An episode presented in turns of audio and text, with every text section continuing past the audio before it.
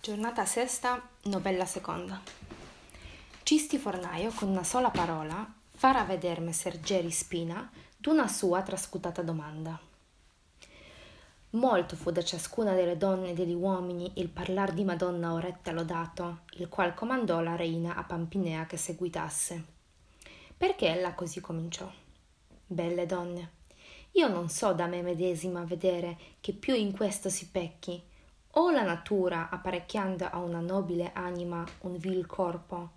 o la fortuna apparecchiando a un corpo dotato d'anima nobile vil mestiero. Sì, come in Cisti nostro cittadino, in molti ancora abbiamo potuto vedere avvenire, il qual Cisti, d'altissimo animo fornito, la fortuna fece fornaio. E certo, io maladicerei e la natura parimente e la fortuna,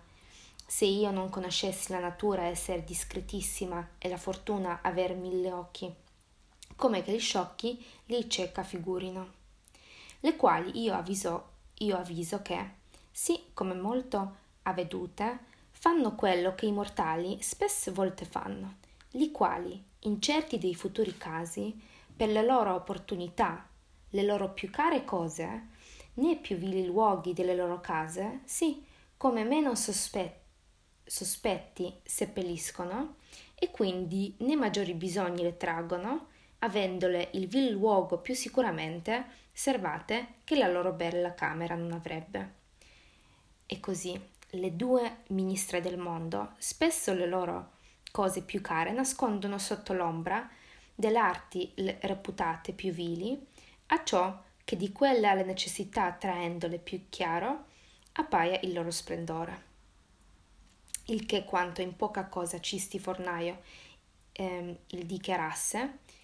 gli occhi dello intelletto rimettendo a Messer Geri Spina, il quale la novella di Madonna Oretta contata che sua moglie fu mi è tornata nella memoria, mi piace in una novelletta assai piccola dimostrarvi. Dico adunque che, avendo Bonifazio Papa, appo il quale Messer Geri Spina fu il grandissimo stato, mandati in Firenze certi suoi nobi- nobili ambasciatori per certe sue gran bisogne, essendo essi in casa di Messer Geri, smontati, e lì con loro insieme i fatti del Papa trattando, avvenne che, che se ne fosse cagione, Messer Geri con questi ambasciatori del Papa, tutti a piedi quasi ogni mattina, davanti a Santa Maria Ughi passavano, dove Cisti Fornaio il suo forno aveva e personalmente la sua arte eserceva, al quale quantunque la fortuna arte assai umile data avesse. Tanto in quella gli era stata benigna, che lì ne era ricchissimo divenuto e senza volerla mai più alcun'altra abbandonare, splend- splendidisse- splendidissimamente vivea, avendo tra le altre sue buone cose sempre i migliori vini bianchi e vermigli che in Firenze si trovassero o nel contado. Il quale, veggendo ogni mattina davanti all'uscio suo passar messer Geri e gli ambasciatori del Papa, e essendo il caldo grande, s'avvisò che gran cortesia sarebbe il dar loro bere del suo buon vin bianco. Ma avendo riguardo alla sua condizione e a quella di Messergeri, non gli pareva onesta cosa il presumere di invitarlo, ma pensosi di tener modo il quale inducesse Messergeri medesimo a invitarsi. E avendo un farsetto bianchissimo indosso e un, e un grembi, grembiule di bucato innanzi sempre, li quali piuttosto mugnaio che forniaio li dimostravano, Ogni mattina in suora che lì avvisava che messer Geri con gli ambasciatori dover passare si faceva davanti all'uscio suo, recare una secchia nuova e stagnata d'acqua fresca e un piccolo orcioletto bolognese nuovo del suo buon vin bianco e due bicchieri che parevano d'Oriento, sì, erano chiari, e a seder postosi, come essi passavano, e lì poi, che una volta o due spurgato s'era, cominciava a ber sì saporitamente questo suo vino che Lina avrebbe fatta venir voglia ai morti. La qual cosa, avendo messer Geri una o due mattine veduta, disse la terza: Che in te, Cisti? È buono? Cisti, levato prestamente in pie, rispose: Messer, sì, ma quanto non vi potrei io dare a intendere se voi non assaggiaste? Messer Geri, al quale o la qualità o affanno più che l'usato avuto, o forse il saporito bene che a Cisti vedeva fare, sette aveva generata. Volto agli ambasciatori sorridendo disse Signori, lì è buono che noi assaggiamo del vino di questo valente uomo. Forse che è lì tale che noi non ce ne penteremo. E con loro insieme se ne andò verso Cisti, il quale, fatta di presente una bella panca venire di fuori dal forno, li pregò che sedessero e ai loro familiari, che già per levare i bicchieri si facevano innanzi, disse Compagni, tiratevi indietro e lasciate fare questo servigio fare a me. Che io so non meno ben mescere che io sappia infornare, e non aspettaste voi assaggiarne gocciola. E così detto, esso stesso, lavati i quattro bicchieri belli e nuovi e fatto venire un piccolo orcioletto del suo buon vino, diligentemente diede bere a messer Geri e ai compagni, alle quali il vino parve il migliore che essi avessero gran tempo davanti bevuto. Perché, comendato il molto, mentre gli ambasciador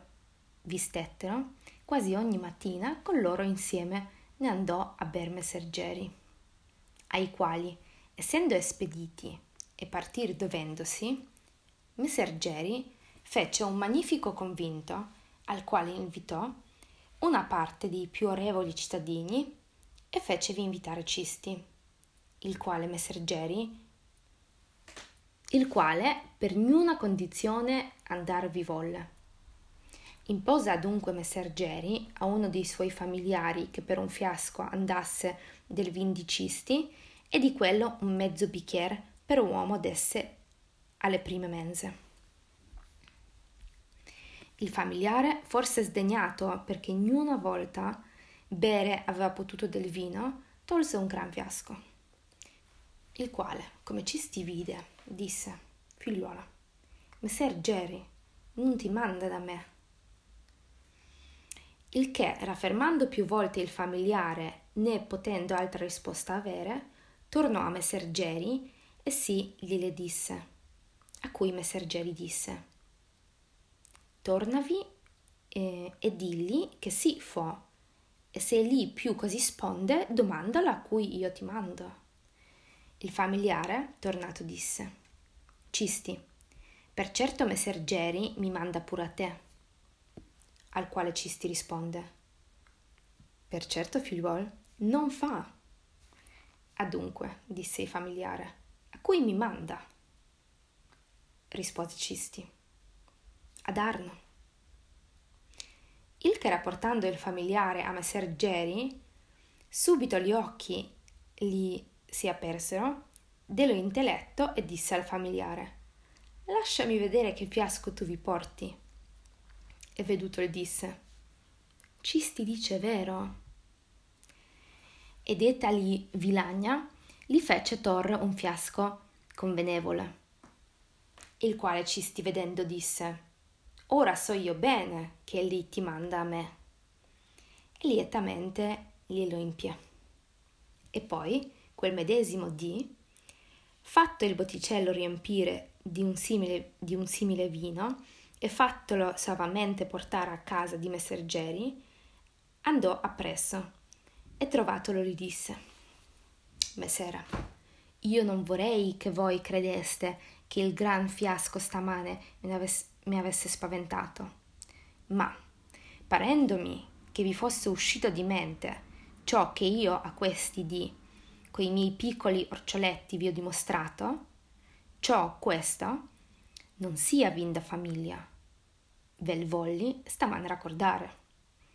Ora, perciò che io non intendo di essere ve ne più guardiano, tutto ve l'ho fatto venire, Fatene per innanzi come vi piace.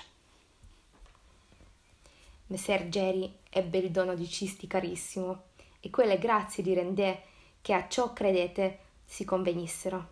e sempre poi, per da molto, l'ebbero e per amico.